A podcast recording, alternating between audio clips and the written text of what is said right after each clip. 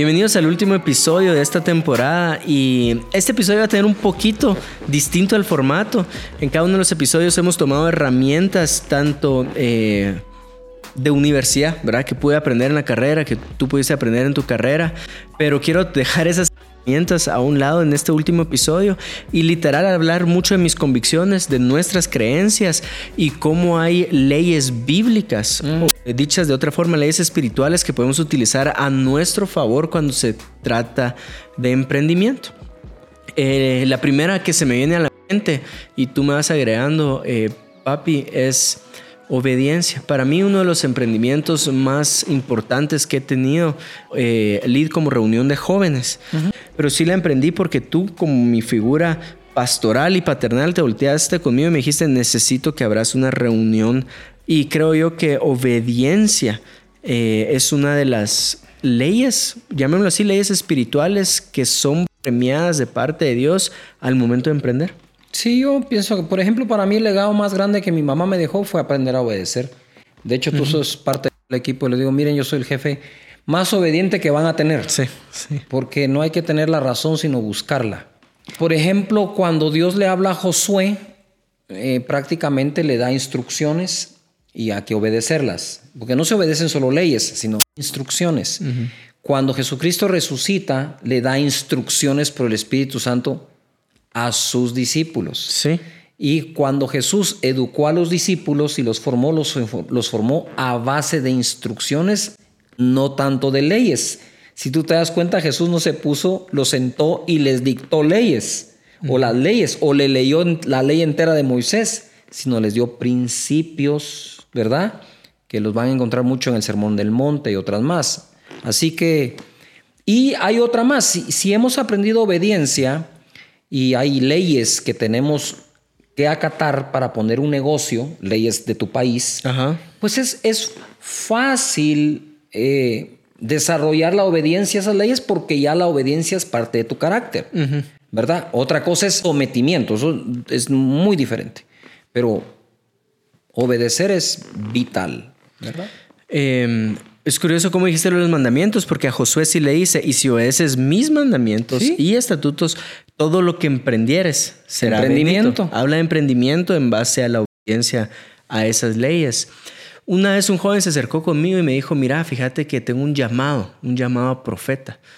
Y mi mamá me estaba pidiendo que emprenda algo porque necesita que aporte económicamente a la casa. Pero yo no lo quiero hacer porque eh, yo consagrar al llamado, al llamado que, está de parte de Dios para mi vida. mi vida está buena. ¿Verdad? Entonces, me recuerdo que mi, consejo fue, em, mira, eh, nunca va a estar mal en los cielos obedecer a tu mamá. Y mucho menos honrarla y proveerle. Ajá. Te lo hubiera pasado, fíjate, ahorita que te escucho, así lo aboneabas y quedaba limpio. Eh, pero a lo que voy es porque hay una ley que la, la o sea, cuando uno lee la Biblia, el era una autoridad, se, lo puedes ver de pasta a pasta cómo es premiado por Dios. Incluso cuando estas autoridades eh, tal vez no andan eh, atinándole a todas, igual premia la obediencia y en emprendimiento también premia la obediencia. Otra que has hablado mucho tú y tal vez quiero que en este episodio nos podamos extender un poco en este tema es ofertantes y no demandantes. Sí, Ah, cuando Dios sacó a su pueblo de Israel tenían 430 años de ser esclavos. Y lo que más pienso le pudo haber dolido a Dios en su corazón es que aquel pueblo que él había levantado para ser conquistador había sido conquistado.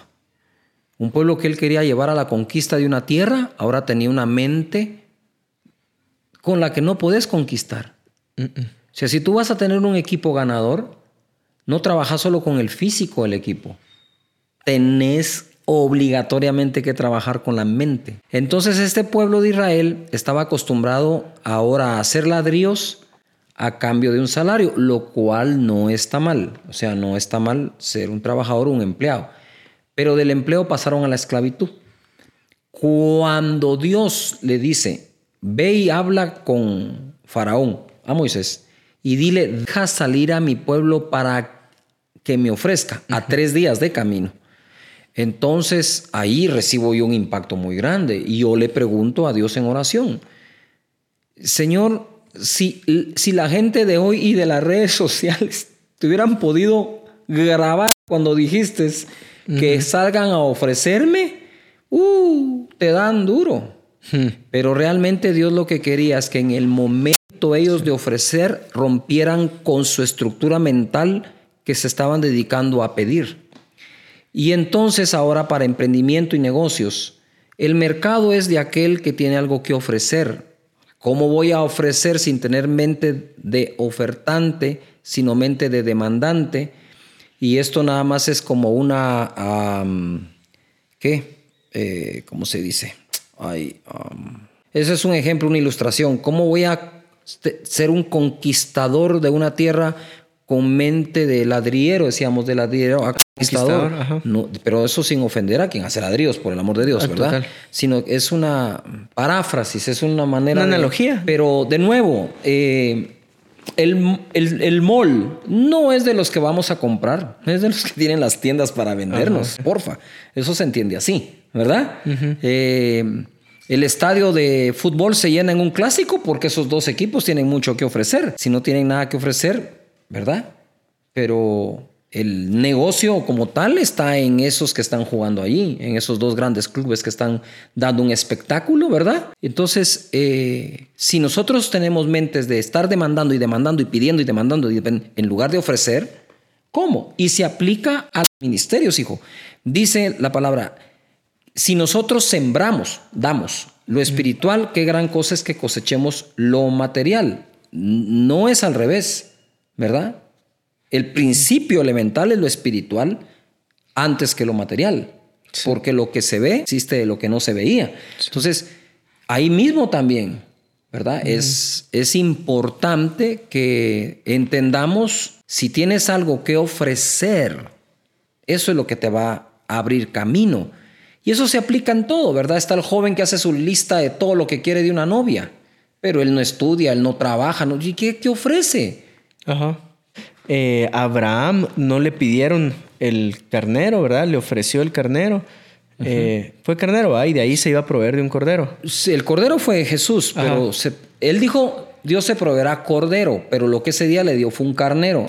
El, cordero era lo profético de la venida de Jesús, pero Abraham lo que hizo fue, no le negó el hijo a Dios, a Isaac, pero perdonó Dios, digamos, que le dijo, ya sé que me amas, no tienes que hacer esto no se quedó sin dar algo. Ofreció. Ofreció algo, que, que, fue el carnero. Lo vio ahí y dijo, ay, estás mal parqueado, carnerito lindo, vení para acá, que tengo que ofrecer algo. La música que tenemos hoy en casa, la música a través del lead, fue tres personas que llegaron a ofrecer.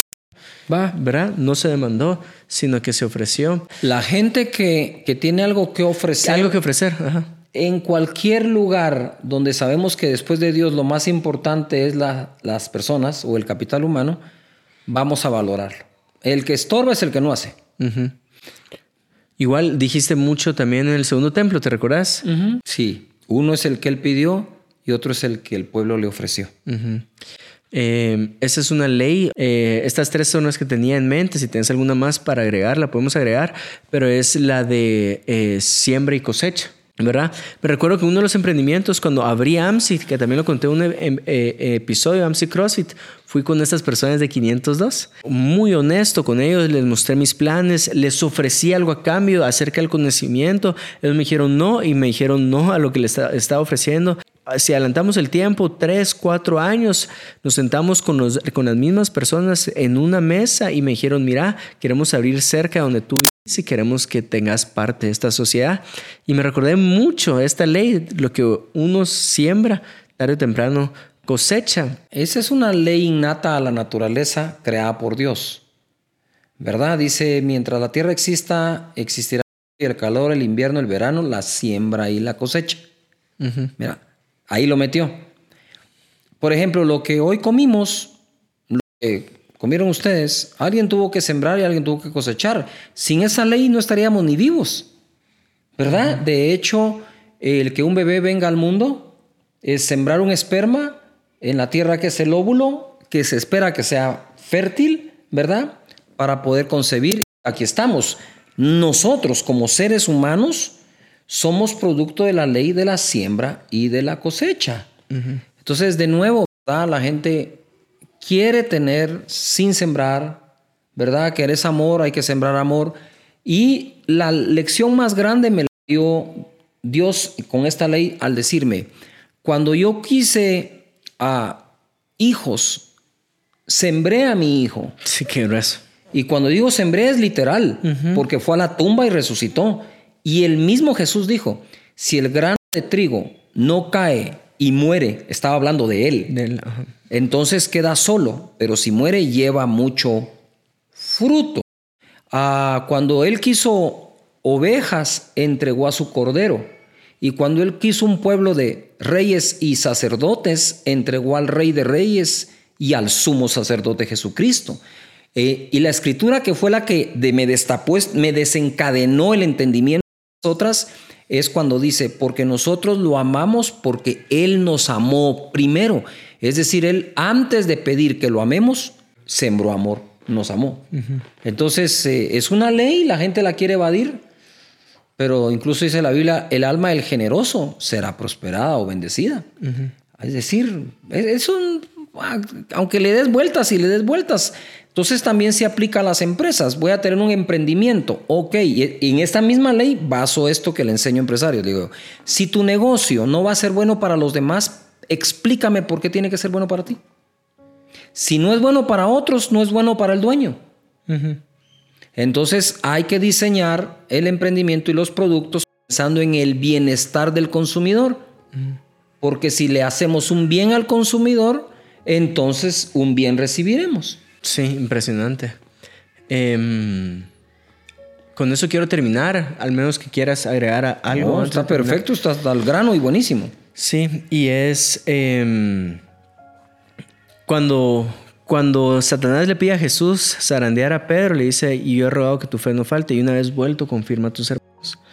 ¿Por qué lo digo esto? Siento muy fuerte ahorita decir, tal vez alguien sintió que su negocio fue zarandeado durante esta eh, época. Sí. época por la pandemia que estamos viviendo a nivel global y, no entendés esa zarandeada que viviste o ese golpe fuerte que viviste, pero tal vez tenés una oportunidad para reorganizar y regresar más fuerte que antes. ¿Más fuerte en qué? En confirmar a tus hermanos. Otra forma más fuerte en generosidad creo yo que puedes eh, adecuar, hacer unos pequeños ajustes, eh, no solo en tu vida también tu negocio, empresa o tu forma de trabajar, para poder regresar más fuerte, más fuerte en generosidad para los demás. Entonces, terminamos orando. Sí, cómo no. Así que adelante todos los que han estado en esta serie, ah, sean bendecidos, respeten las, el conocimiento y la sabiduría que adquieren y respeten los principios, las reglas, las leyes, no solo la ley, la ley como no matarás o qué sea, sino las leyes del desarrollo saludable de un negocio, respétenlas. Y seguramente van a ser eh, bendecidos en todo. Padre, te damos gracias por las personas y aquellos que en este tiempo su trabajo, negocio, empresa, comercio fue zarandeado que sepan que tienen un Dios que levanta al caído y si siete veces cae el justo lo va a volver a levantar. Te pido en el nombre de Jesús que esa palabra que le diste a Josué se cumpla hoy en día. Esforzarnos y ser valientes sabiendo que tú bendecirás lo que emprendemos. En el nombre de Jesús. Amén. Amén.